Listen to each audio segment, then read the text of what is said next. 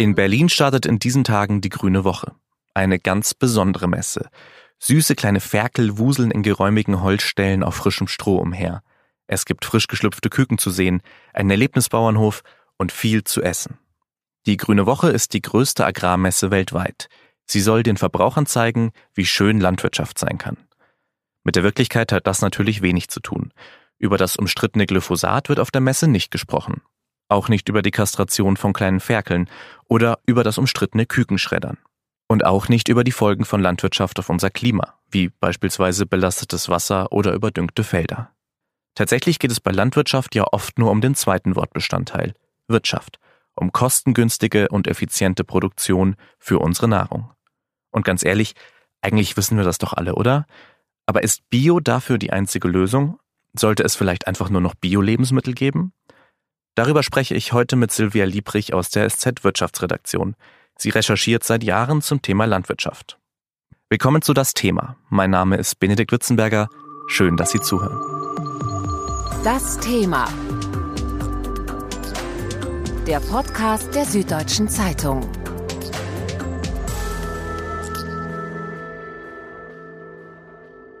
Frau Liebrich, ich habe einen Wert gefunden vom Umweltbundesamt, dass sieben Prozent des Treibhausausstoßes von der Landwirtschaft kommen in Deutschland.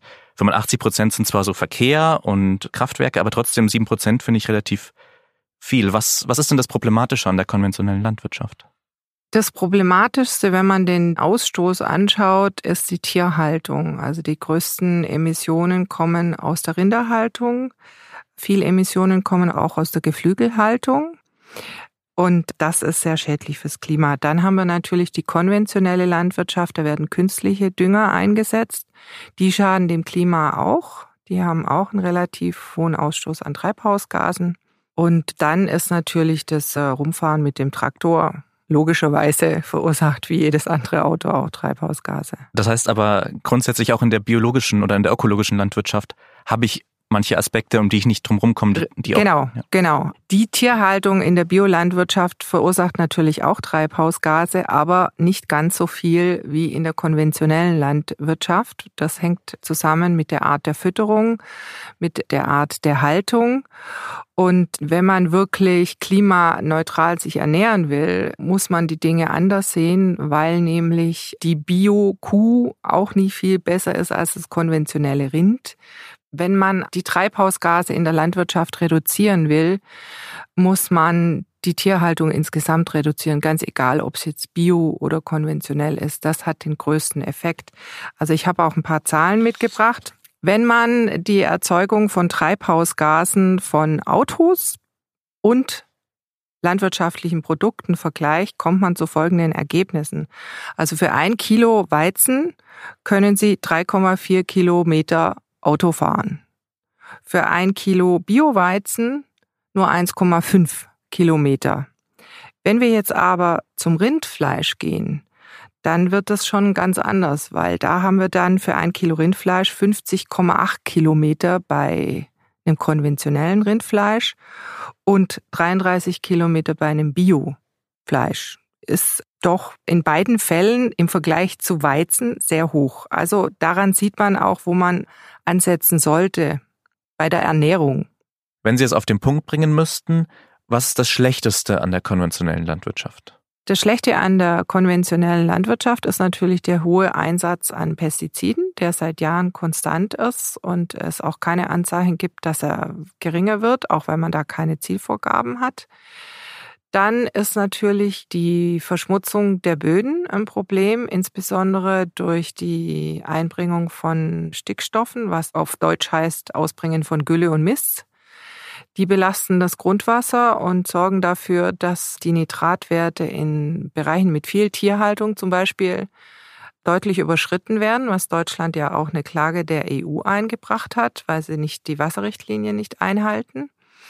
All das sind Folgen einer konventionellen Landwirtschaft, die eben der Tierhaltung keine Grenzen setzt und auch dem Pestizideinsatz keine Grenzen setzt. Und wieso haben wir hier dann überhaupt noch so viel konventionelle Landwirtschaft?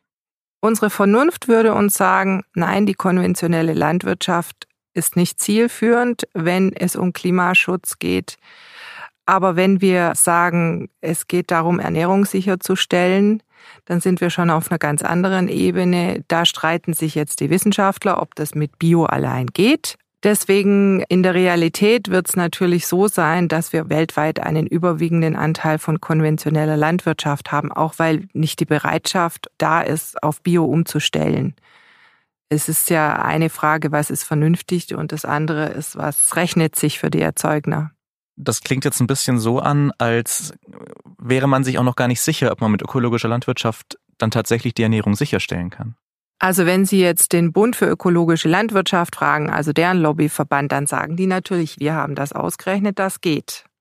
Wenn Sie jetzt aber einen Agrarlobbyverband fragen, dann wird er Ihnen wahrscheinlich was anderes sagen. Der wird Ihnen sagen, es geht gar nicht ohne chemische Produkte wie Pestizide, Kunstdünger, Präzisionslandwirtschaft, die man übrigens aber auch in der Biolandwirtschaft einsetzen kann.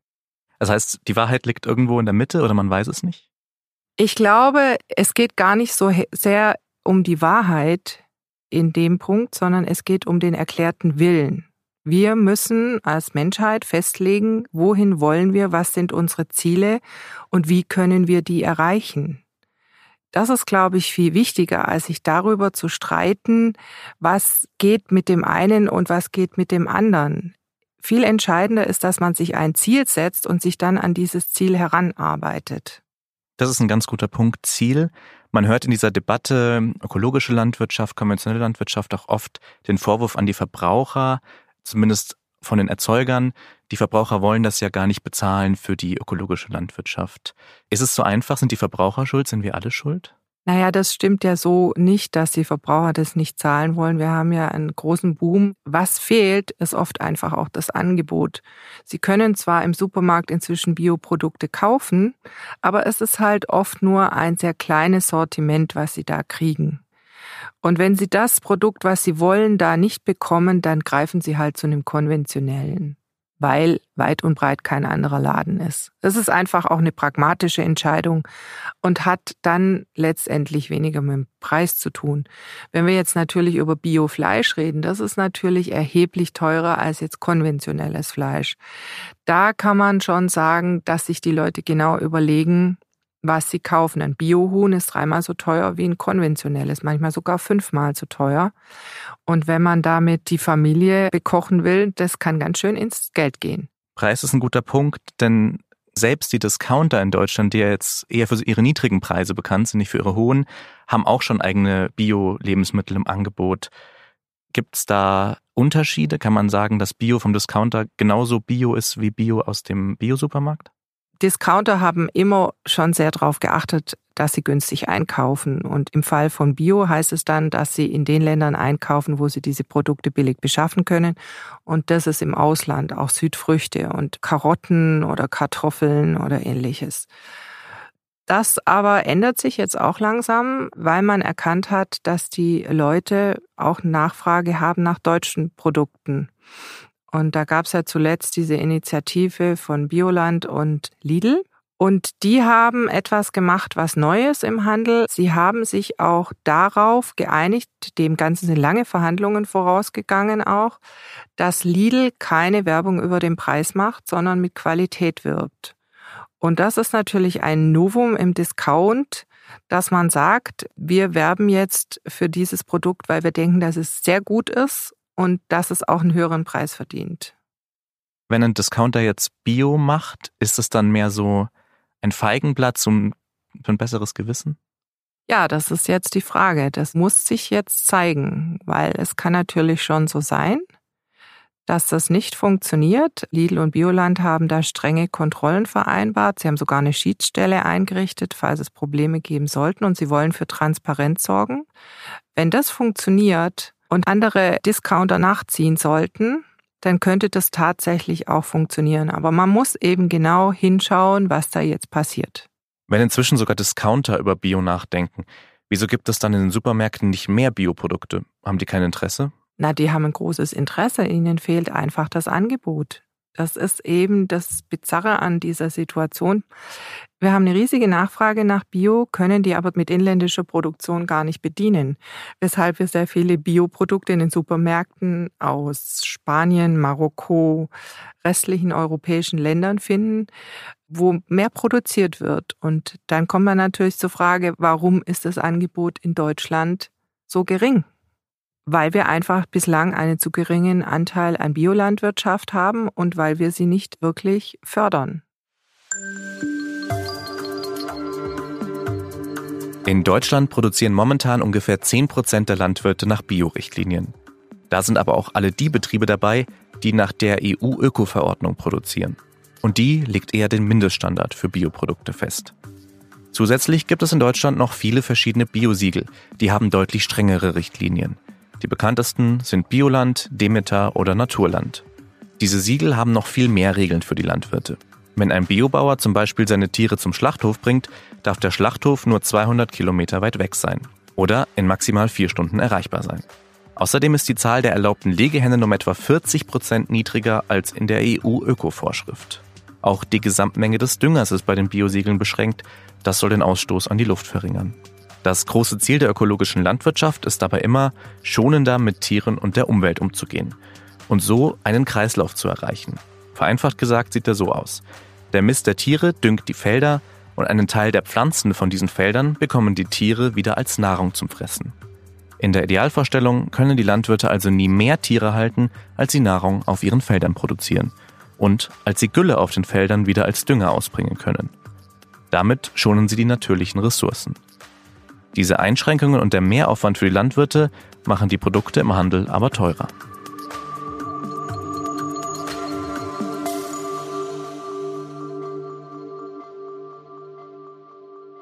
Frau Liebrich, lohnt es sich für Bauern überhaupt auf ökologische Landwirtschaft umzusteigen? Also in finanzieller Hinsicht kann es sich durchaus lohnen. Beispiel letzter Sommer. Da hatten viele Bauern durch diese extreme Dürre starke Ernteeinbußen und die Biobauern haben besser abgeschnitten. Sie hatten weniger Verluste, weil sie diverser sind im Anbau. Also sie bauen viel mehr verschiedene Früchte an. Und durch die Bodenbearbeitung haben sie nicht so das Problem, dass ihre Böden so stark austrocknen, weil wenn sie unter den Pflanzen noch andere Pflanzen wachsen lassen und sie nicht als Unkraut empfinden und wegspritzen, dann bedeckt das den Boden und verhindert, dass Wasser verdunstet. Und das hat vielen Bauern im letzten Jahr, wo es so trocken war, geholfen. Wie wäre es in normalen Jahren? In normalen Jahren ernten konventionelle Bauern mehr und Biobauern so um die 5 bis 20 Prozent weniger. Das ist jetzt aber so eine grobe Hausnummer. Das kommt immer auf den Einzelfall an. Aber es ist ein Fakt, dass man weniger erntet. Kann man das dann über den Preis wieder reinholen? Das kann Bio? man über den Preis mehr als wettmachen. Die Biobauern zum Beispiel, die Milchbauern, die haben die Milchkrise der letzten Jahre überhaupt nicht so empfunden, weil für sie die Preise stabil geblieben sind. Sie sind also deutlich besser weggekommen als konventionelle Milchbauern. Das ist jetzt mal so ein Beispiel. Wie teuer ist denn so eine Biozertifizierung für die Erzeuger? Das ist natürlich auch ein Kostenpunkt, den der Landwirt selber tragen muss. Er muss praktisch dafür zahlen, dass er kontrolliert wird. Ist ja jetzt auch ein ungewöhnliches Modell, aber ist so. Es ist natürlich so, dass sich das erst ab einer gewissen Betriebsgröße auch lohnt, weil es mit einem riesigen Aufwand verbunden ist, auch was die Buchhaltung angeht. Man muss wirklich alles belegen können, was man auf seinem Hof eingesetzt hat und genauestens Buch führen. Das will der Kontrolleur alles wissen. Und wenn man das nicht belegen kann, kommt man in Schwierigkeiten. Das ist ein erheblicher Aufwand und der lohnt sich zum Beispiel für kleine Erzeuger nicht. Deswegen werden sie auf dem Markt, auf dem Bauernmarkt vielleicht, wenn sie da direkt von einem kleinen Erzeuger was kaufen, der produziert zwar Bio, weil er nämlich keine Pestizide einsetzt und auch kein Kunstdünger, aber er würde nie auf die Idee kommen, sich biozertifizieren zu lassen, weil er sich das nicht leisten kann. Geld ist also für kleine Betriebe ein Problem. Ist aber Geld denn grundsätzlich ein großer Anreiz für Bauern, Biobauer zu werden? Oder sind manche generell gegen Biolandwirtschaft? Es ist biologisch Wirtschaften doch auch eine ideologische Frage nach wie vor. Und Bauern sind sehr konservativ. Sie haben ihr Handwerk oft von Vorfahren gelernt, von den Eltern. Das geht über mehrere Generationen. Und man macht die Dinge, wie man sie macht. Und wenn man anfängt, anders zu denken, dann ist das ein großer Bruch. Und wer entscheidet, Biobauer zu werden, hat oft Konflikte auch in seinem Umfeld auszuhalten. Das fängt schon mal an mit dem, vielleicht mit dem Vater, der noch auf dem Hof ist oder der Mutter, die sagt, wir haben das immer so gemacht. Ich will nicht, dass du das anders machst. Und dann kommt noch dazu, dass ich ja lernen muss, anders zu wirtschaften. Völlig anders. Und dafür braucht man die Bereitschaft, dafür braucht man Idealismus und dafür braucht man Durchhaltevermögen, weil ja allein die Umstellung auf Bio drei Jahre dauert. In dem Zeitraum kann ich ja meine Produkte nicht als Bio verkaufen, aber ich erzeuge sie schon mit dem entsprechenden Kosten. Und das sind alles Hemmnisse, wo man genau überlegt, mache ich das jetzt oder mache ich das nicht? In der Debatte kommt ja ganz oft der Bauernverband als Lobbygruppe vor, quasi der Landwirte. Wie steht denn der zur ökologischen Landwirtschaft? Also wenn Sie den Bauernverband fragen, dann sagt er Ihnen natürlich, nein, die Ökobauern sind ganz wichtig für uns und sind ein wichtiger Bestandteil unserer Ziele. Und wir wollen Ökolandwirtschaft und es sind ja auch viele Biobauern Mitglied auch im Bauernverband.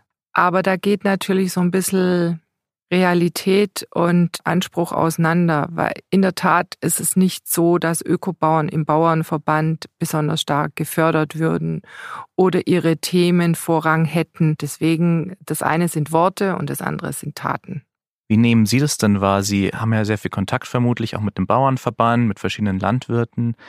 Wie reagieren die auf Sie als Medienvertreterin, als Reporterin? Der Deutsche Bauernverband und die Medien, da will ich jetzt nicht auf mich allein eingehen. Und die Medien ist ein schwieriges Thema, weil die Bauern natürlich ständig der Kritik ausgesetzt sind, wegen der Einsatz von Pestiziden, wegen der Tierhaltung, wegen der Missstände in der Tierhaltung. Da ist sehr viel Kritik und sie fühlen sich zu Unrecht an den Pranger gestellt und nicht wertgeschätzt als diejenigen, die für unsere Ernährung sorgen. Jetzt muss man aber auch sagen, es gibt ja auch eine Vertretung für die Ökobauern, das ist der Bund für ökologische Landwirtschaft. Und der ist letztendlich der Interessenvertreter, auch der politische Interessenvertreter der Ökobauern in Deutschland. Die Basis für Bio legt ja die EU-Öko-Verordnung fest.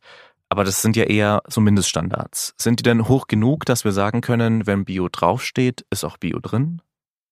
Ja, natürlich. Also Bioprodukte sind die einzigen, die wirklich streng reguliert sind, auch durch die EU-Gesetze und Vorgaben. Damit ist der Biobereich weiter als alle anderen Bereiche in der Lebensmittelindustrie. Bei der Tierhaltung versucht man ja schon lange sowas zu installieren und scheitert an Widerständen. Nein, also dass es dieses EU-Bio-Siegel und die Regeln dazu gibt, ist ein großer Fortschritt. Das wurde hart erkämpft. Aber natürlich stimmt es, Bio ist nicht gleich Bio. Also wenn Sie ein Demeter-Produkt zum Beispiel haben, was mit die höchsten Ansprüche an die Biolandwirtschaft stellt, dann müssen die Bauern ganz andere Kriterien noch erfüllen als der Mindeststandard, für den die EU fordert. Das heißt aber nicht, dass der Mindeststandard schlecht ist. Was habe ich dann als Verbraucher davon, wenn meine Produkte bio sind? Gibt es da Untersuchungen? Ob jetzt Bioprodukte wirklich gesünder sind, darüber streiten sich die Gelehrten. Aber ich glaube, jeder kann sich selber vorstellen, wenn er Gemüse und Obst isst aus dem konventionellen Anbau, das wird mit Pestiziden belastet sein und Spuren finden sich natürlich immer auch noch auf den Produkten und sie lassen sich ja auch im Organismus letztendlich nachweisen. Aber beweisen lässt sich das alles schwer, weil wir ja vielen Einflüssen ausgesetzt sind. Sie werden niemals eindeutig beweisen können, dass ein pestizidbelasteter Apfel eine Krankheit ausgelöst hat, eine Krebskrankheit. Das lässt sich einfach gar nicht beweisen. Weil wir so viel essen über unser Leben hinweg. Genau. Und den höheren Preis zahlen wir ja auch oder zahlen ja viele auch, weil sie bereit sind, mit diesem Produkt eine andere Art von Landwirtschaft zu fördern. Es geht ja bei Bioprodukten nicht nur um das Endprodukt selber und ob es gesund ist, sondern dahinter steht ja auch der Gedanke einer ganzheitlichen Landwirtschaft, eines ganzheitlichen Ansatzes, eines Kreislaufes, der nachhaltig ist. Und das macht den höheren Preis aus. Und auch dafür ist der Verbraucher bereit, Geld zu zahlen, weil er diesen Zusammenhang kennt. Wohin wollen wir als Menschheit? Wie wollen wir die Ernährung sicherstellen? Und wie wollen wir sicherstellen, dass auch noch in 100 Jahren die Böden fruchtbar sind, das Wasser trinkbar. Also diese Diskussion immer nur auf, ist Bio jetzt gesünder zu reduzieren, ist meiner Ansicht nach völlig falsch. Es gibt also einige Gründe für Bio, aber es gibt ja immer noch ein Problem, das Sie vorhin schon angesprochen haben. Es gibt nicht genügend Biobauern in Deutschland. Und dann das Biogemüse mit dem LKW von Spanien hierher zu fahren, ist ja auch nicht wirklich umweltfreundlich. Ja. Da bräuchten wir eine stärkere Förderung, einfach auch von Seiten der Regierung und von Seiten der EU auch. Dass ja zum Beispiel jetzt mit der Agrarreform gäbe es ja die Möglichkeit, da umzusteuern und zwar europaweit.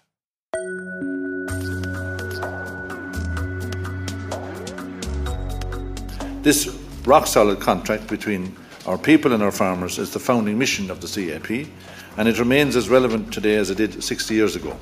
Das ist Phil Hogan. Er ist als EU-Kommissar zuständig für einen der ältesten Politikbereiche der EU, der Landwirtschaft.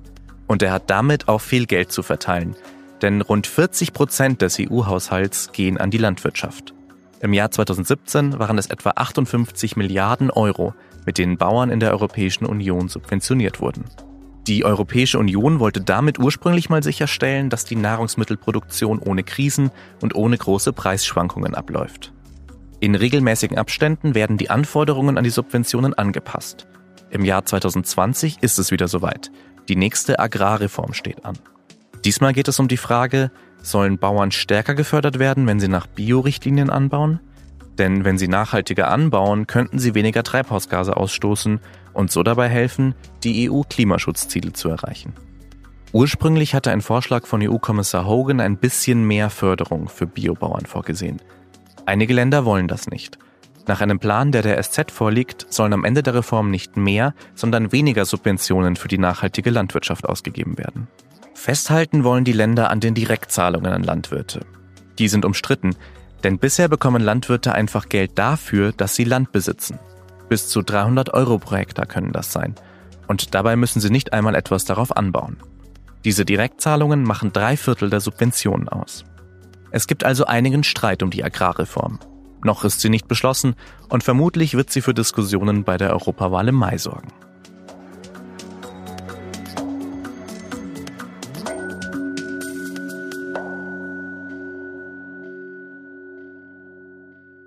Frau Liebrich, was passiert denn jetzt mit dieser Agrarreform? Was sind die konkreten aktuellen Pläne? Viele hatten jetzt darauf gehofft, dass wir da jetzt auch einen echten Wandel sehen, weil wir ja bestimmte Ziele erreichen wollen. Die EU hat ja auch doch sehr ambitionierte Klimaschutzziele und die Landwirtschaft leistet da auch einen wertvollen Beitrag. Aber es sieht im Moment überhaupt nicht so aus, als gäbe es eine Bereitschaft, irgendwas an der Förderung wirklich grundsätzlich zu ändern also mehr Geld in Klimaschutz, Umweltschutz zu investieren. Warum? Jeder kennt dieses Ziel, niemand sagt was gegen dieses Ziel, aber es passiert dann nichts. Ja, ist eine gute Frage. Also ich glaube, da spielt eine riesige Rolle die Macht der Agrarlobby, die natürlich an ihren Besitzständen hängt. Und Geld, das man praktisch ohne Gegenleistung bekommt, ist eine feine Sache. Und die Subventionen, vor allem die Direktzahlungen, machen die Hälfte der Einkünfte eines Hofes aus im Schnitt. Und wenn sie dafür eigentlich nicht viel leisten müssen, ist es eigentlich sehr bequem. Also es ist gut aus Sicht der Landwirte, wenn alles so bleibt, wie es ist. Da muss man aber auch sagen, es gibt durchaus die Bereitschaft vieler Erzeuger, sich zu wandeln. Deshalb ist auch nicht so ganz klar, warum auf politischer Ebene sich da nicht so wirklich was bewegt. Warum bekomme ich denn als Landwirt quasi Geld für mein Land? Das ist ja eigentlich ein ganz guter Gedanke gewesen. Die Förderung der Landwirtschaft hatte ja auch nach dem Zweiten Weltkrieg das Ziel, die Ernährung der Bevölkerung sicherzustellen. Es sollte keine Hungersnöte und Extremsituationen mehr geben. Und es sollte auch gesichert werden das Überleben der Bauern. Das ist jetzt nicht so wirklich gelungen, wenn man sieht, wie viel Höfe in den letzten Jahrzehnten aufgegeben haben, dass vor allem kleine Höfe aufgeben und große immer noch größer werden, also die Zahl der Großproduzenten steigt. Also da sieht man schon, so wirklich gut gelaufen ist es bisher jetzt nicht. Es gibt also einige Gründe, eine Agrarreform zu machen. Ja.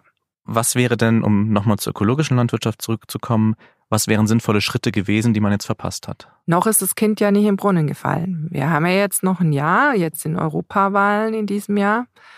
Ich denke, dass das große Ringen dieses Jahr erst losgeht. Was auf dem Tisch liegt, sind die Pläne, die der EU-Rat hat. Also das sind die Positionen der Mitgliedsländer.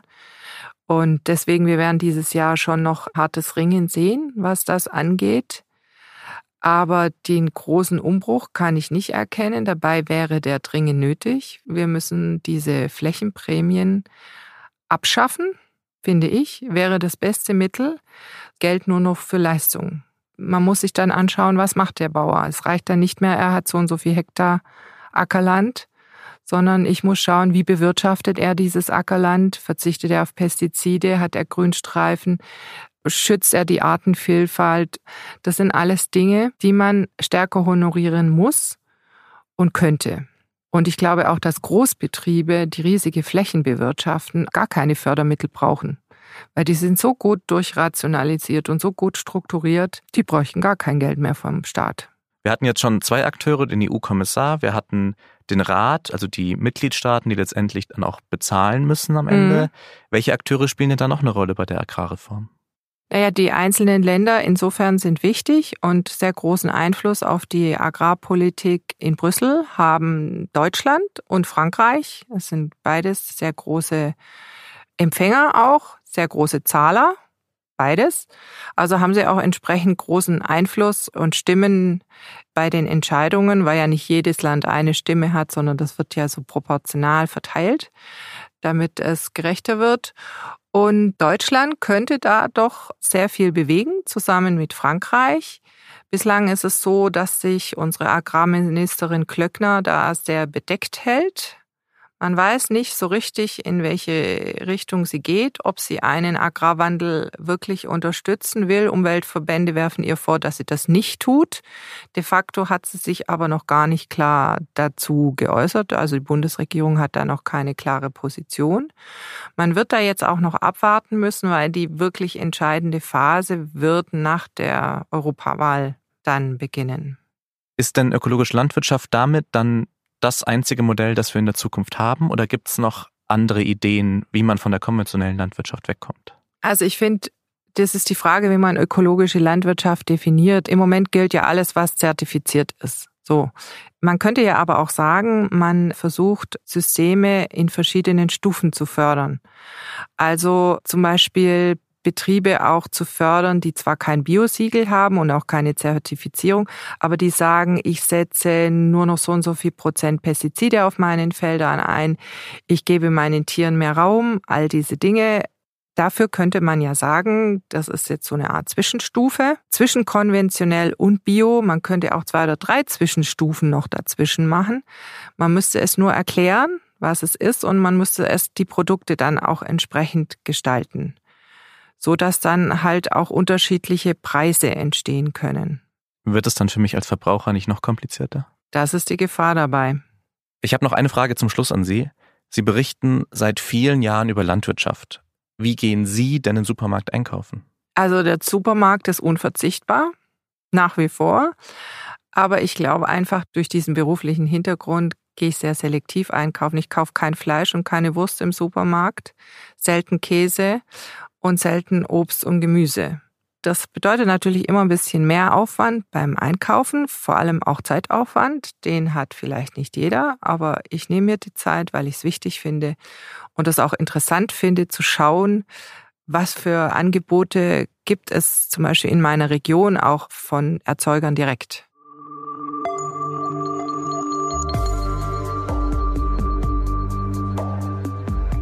Ob beim Metzger oder im Supermarkt. Wie wir essen, betrifft uns alle.